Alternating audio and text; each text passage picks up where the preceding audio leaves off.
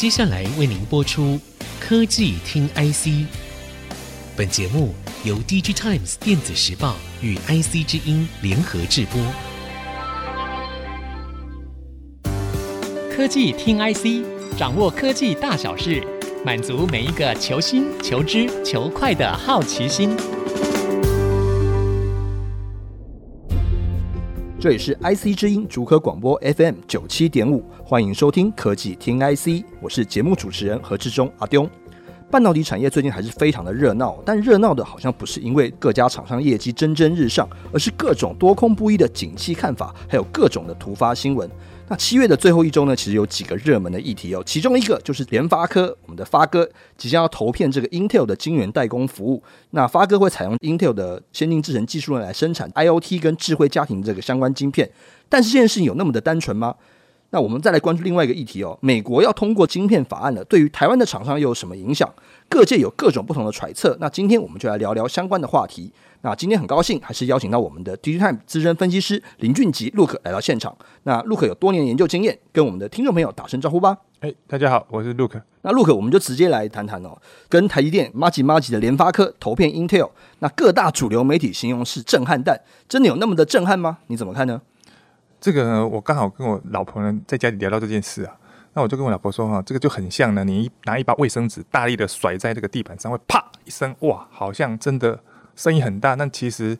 造成了震撼度，或者是说对于你家里的设备的，或者是地板，或者是那张那包卫生纸本身呢，其实干扰或者是说造成的一些影响，其实是很小的。以为是震撼弹，但其实没那么严重。那为什么我会这样子认为呢？因为啊，联发科要投片 Intel 呢，首先它是用 Intel 十六的这个制程，这个已经不能算是先进制程，顶多只能说哦稍微不那么成熟的制程，但。这个的投片呢，啊，依照 Intel 对外跟媒体的说明说，啊，这个可能会在呃十八到二十四个月之后才会去生产这个产品。那这个产品是什么啊？他也没有讲啊。这个双方的订单有多大？当然都是商业机密，也都没有讲。但我们是认为说，这个对于 Intel 的晶圆代工事业呢，当然看起来是一种赢得面子，因为他从台积电身上抢到了一个台湾的客户嘛，是因为。那个联发科是台湾的公司，但实质上呢，对于整个晶圆代工版图的影响其实还是蛮小的。就算真的有影响，也可能是三五年之后才会慢慢的发酵。所以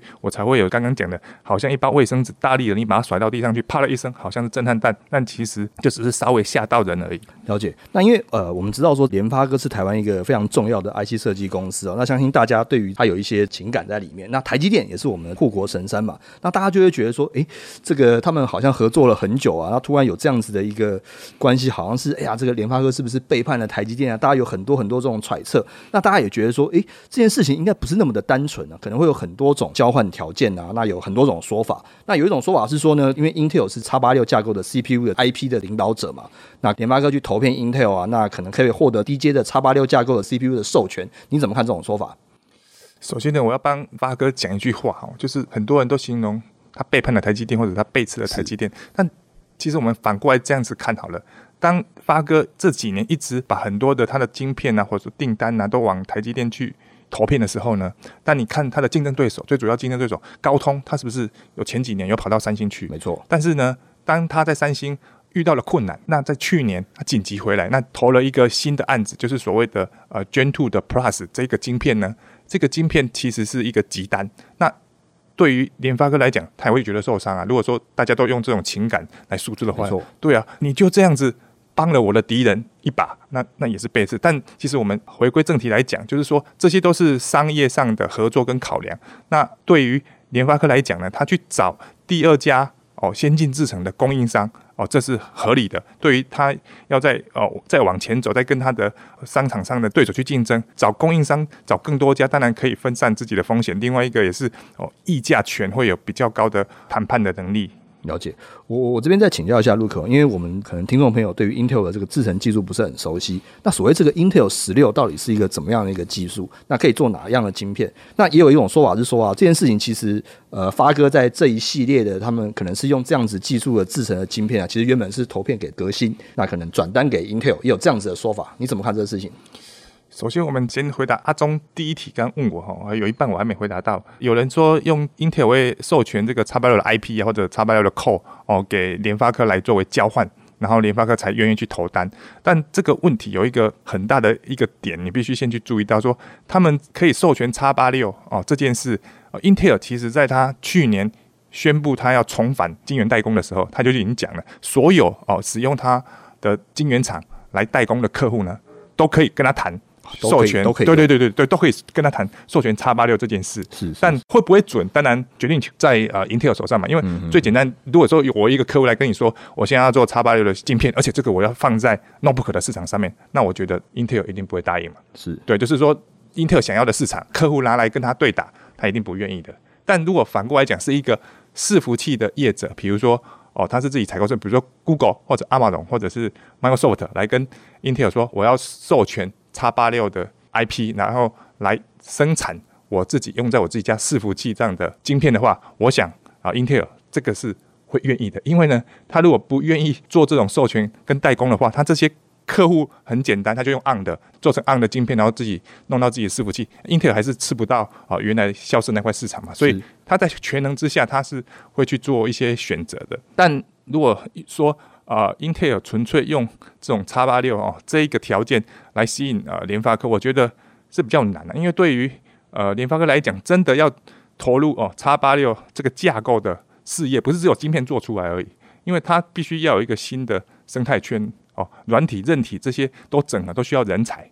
就是说，我要踏入一个新的领域，而且我是用一个我不熟的架构来做，那我是不是要在？重新 recruit 一票人，所以等于是说，他如果要来跳入这个所谓叉八六的这个市场的话，他要花很多的资源跟力气去做这件事情，所以听起来好像也是有一些挑战这样子。对，就是除了花资源以外，他要找到一个 Intel 愿意放出来给他做的市场。没错，没错。对，所以但是 Intel 愿意放出来市场，要么就是 Intel 觉得那个很小，要么就是 Intel 反正就 Intel 踩不进去。是对，所以我觉得用这个原因来解释联发科去选择 Intel 成为他的。呃，新的代工呃，晶圆代工伙伴，我觉得说服力不是很够了。了解。那另外一个说法呢，比如说从革新转单给 Intel 这件事情，跟 Intel 它这个制程技术到底适用于什么样的产品，请陆儿跟我们分析一下。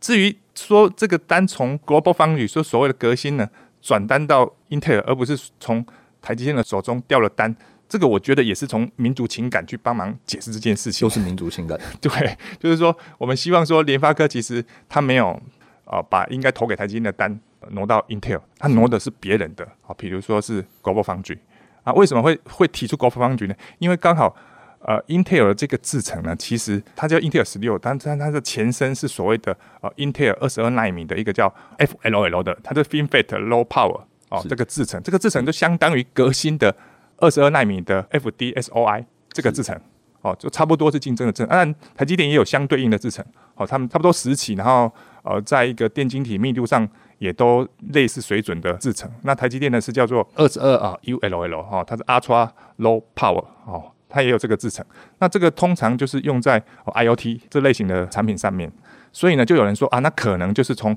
革新的这一个制成的单啊抽到 Intel 身上。问题就是我们刚刚有讲了这一个。案子呢，有可能投片要按照 Intel 对外的说法是十八到二十四个月之后，所以呢，不太可能是既有的产品哦，在 Global Foundries 已经生产的既有产品，比较可能是一个新的案子，就从头开始新的案子，所以会有比较长的准备期才会投入生产。所以我们觉得说，说硬要把它说成从革新把单抽走，然后甚至还有一段呃描述是说，诶、欸，这个还去问过台积电，然后台积电因为不愿意接。哦，因为台积电不愿意接，所以那个联发科就只好去找 Intel。这个我觉得其实蛮牵强的。如果我是台积电，因为是大概是要比较后面的日子才需要的产能，啊，现在整个的呃需求也都下来了嘛，是我还是会想办法挤给你联发科，不然其实我联发科我的好伙伴。去了 Intel，就算实质上对我的营收影响很少，但是我面子上也挂不住啊。没错，这是一个感觉问题，还有一些气势的问题啊。是是是是是。那还有一个说法啊，就是那 Intel 是不是可以去呃，在这个因为联发科的网通晶片、WiFi 晶片很强嘛，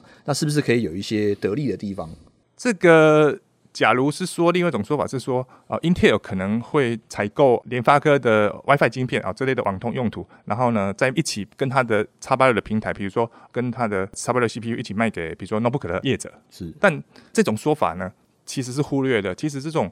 指定啊要用什么哈，比如说我是叉八六 CPU，我是用的是 Intel 的或者是 AMD 的都好，但呢我要用哪一家的 WiFi 晶片，其实这个采购权是在 notebook 厂商手上，哦，不是在 Intel 上，哎，不是在 Intel 手上啊。当然说双方有可能平台整合上面，好这个技术的资源或配合啊，的确是需要的，但这个通常就是 notebook 品牌客他要求之下呢。Intel 也会提供相对的资源。那比如说，在去年，ASUS 啊，我们台湾的 ASUS，它的 ROG 的笔电呢，其实就已经用了 Intel 的 X 八六 CPU，加上联发科的 WiFi 晶片，这个已经做出产品，都已经在市面上卖了。所以其实不见得一定要透过 Intel 去购买联发科的 WiFi 晶片。了解了解。好，这一段我们稍微聊了一下，说这个联发科投片 Intel 的意义哦，还有后续可能的发展。那我们稍后继续聊聊相关的话题。广告过后马上回来。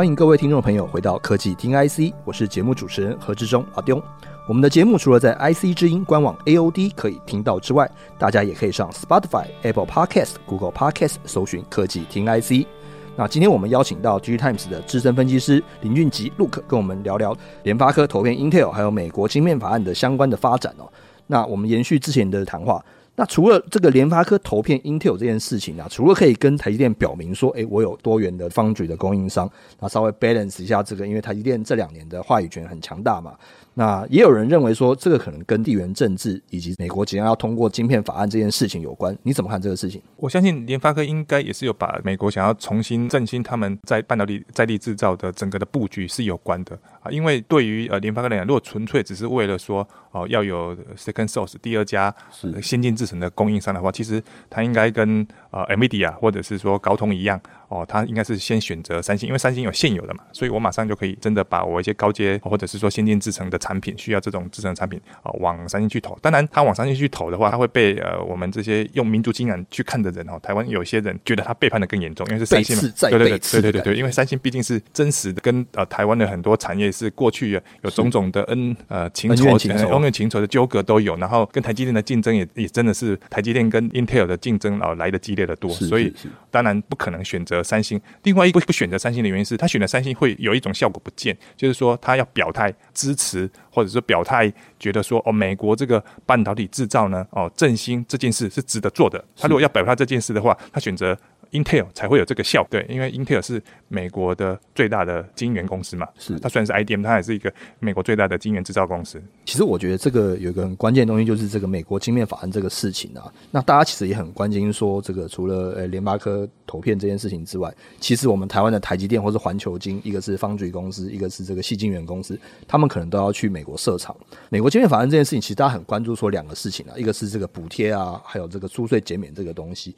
那有人认为说，在这样子的一个氛围之下，其实 Intel 可能会成为最大的赢家，你怎么看呢？如果说各家业者一起比的话呢，单一一家业者的，就是说受到这个补助最多的，当然最有可能就是呃 Intel 没有错，因为它其实它就是在美国本土哦，相对于其他人呢，他已经喊出来的，或者说已经在进行中的计划，它的投资者是最大的，所以呢，他到时候依照这个投资者去申请的补助，当然也会是最多的。美国这个晶片法案并没有排除说只有美国的厂商才可以，哦、是是你只要愿意去的啊，不管你是啊从台湾去的台积电呢，或者是环球晶呢，或者是说从韩国过去的啊三星呢啊都可以，只要符合条件都可以去申请补助啊。另外，在这个法案里面呢，因为在这个讨论还有参众两院的一些争论之中呢，刚好呢，因为原先都一直讲半导体制造嘛，对，那整个焦点都放在这上面，那。那个 IC 设计业的 IC Design House 呢，比如说 NVIDIA 啦、高通啊、AMD 啊，这些公司都觉得不公平，所以他们就去跟国会在那边吵，然后游说。所以呢，后来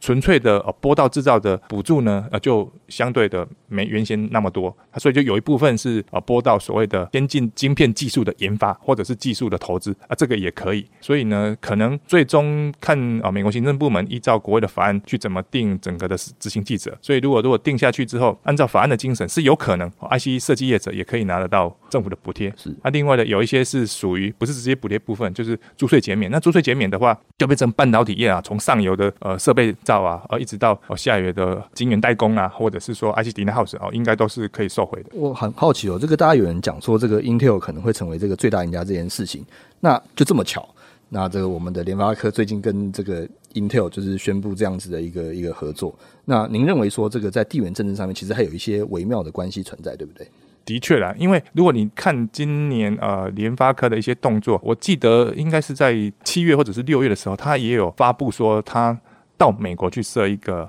研发中心，是是、哦、跟美国的大学嘛，对，对，去去合作的研发。就我们所知的，就是美国人的薪水，或者是说所需要的薪酬呢，其实是高于台湾的，在 IC 设计更是有相当大的差距。是是，所以呢，联发科做这一种的宣示跟投资，其实相当程度哦，也是在表态说，对于美国要发展半导体，它。是站在一个乐观其成的角度，而不是说它全部都压在台湾，或者是说过去它很多的投资都只限于中国这样子。所以其实我们可以看到，这个虽然说我们不能够评论说联发科公司内部的想法，但相信他们对于美国这个晶片法案跟美国半导体制造这件事情，他们是站在一个相对乐观其成的一个角度哦。刚我们讨论了一下这个联发科投片 Intel 的相关议题哦，其实我们也聊到了一点这个美国晶片法案。那我想进一步的请教一下陆克啊，这个美国晶片法案以及半导体美国制造这件事情，对于我们这些台湾的半导体公司来说，到底是有利还是不利呢？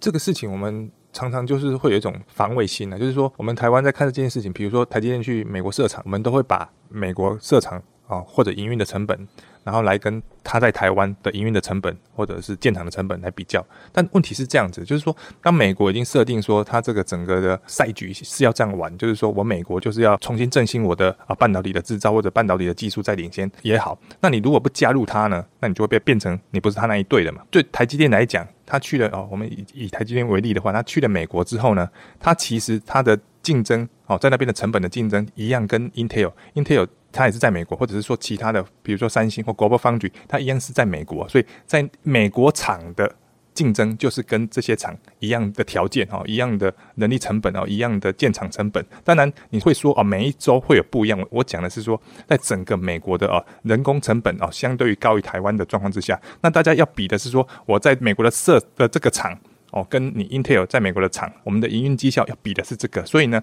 既然大家的起跑点是差不多一样，那美国的呃这个晶片补助法案也没有特别排除哦，非美国厂商不能去申请这些补助的话，那等于说啊，其实条件上都一样的，所以呢，对台积电或者对其他台湾的厂商，如果愿意去美国设厂，或者是甚至设像联发科这样设研发中心，大家要看的是说，我在美国当地的营运跟我的对手在美国当地的营运要比的是这个，所以呢，当这些条件其他条件都差不多的时候，大家要比的就是说。我内部管控成本，甚至是我技术研发领先的程度，足不足以在美国市场跟美国人在用美国的厂区来竞争，而不是一直想要说、哦，我就把厂设在台湾好了，我们台湾就用台湾的成本去跟美国厂的成本竞争，这样子变成说你永远都是呃只会待在台湾舒适圈，又不愿意踏出去去接受挑战。了解，所以其实我们很关键的东西还是本身技术跟这个工厂管理的一些 know how，其实是蛮关键的。再请教一下陆可，我们看到这个美国晶面法案当中有一些条款啊，它其实是限制受补助的厂商去中国投资这个先进的半导体技术。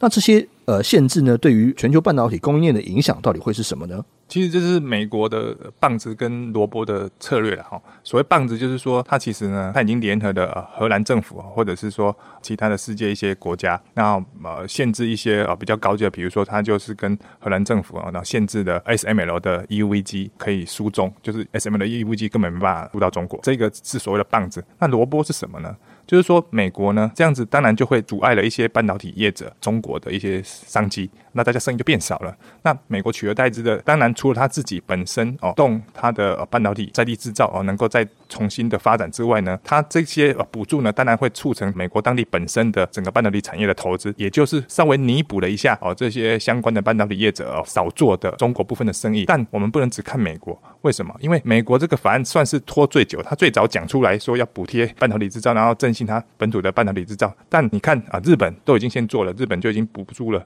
哦台积电啊去设厂发展，甚至连 Intel 都已经去欧洲的好几个国家，也都拿到了补助，然后也承诺了呃设厂的计划或者已经开始做了。所以呢，美国最先讲，但是呢，他自己的法案拖到最后才通过。但这个有什么效果呢？也就是说，对美国来讲，它不是以美国一国之力在半导体上面去跟中国做竞争，因为中国的人口的市场，以人口来看的话，人口远大于美国，所以单一国家来比的话，它最终它的这个市场都会大于中国的。既然这样子，那美国联合的就是说，联合了欧洲，联合了日本，那等于就是说，那我就来看到底是我们全世界的钱多，还是你中国钱多？哦，或者是你全世界的市场大，还是你中国的市场大？所以呢，在整个半导体的产业会变成说，哦，美国一一手拿着棒子，要求一些先进技术呢的进入中国。那另外一手就拿着萝卜啊，这个萝卜不只有美国本土的萝卜而已，还有它的蒙古的萝卜，一起让这些半导体业者少做了中国的生意，但是呢多了，因为这些政府投资补助所衍生出来的商机。好的，很高兴 Luke 能够参与今天针对这个联发科投片 Intel 还有美国晶片法案议题相关讨论。那我是何志忠，我是俊吉，下周同一时间我们再会。本节目由 DigiTimes 电子时报与 IC 之音联合制播。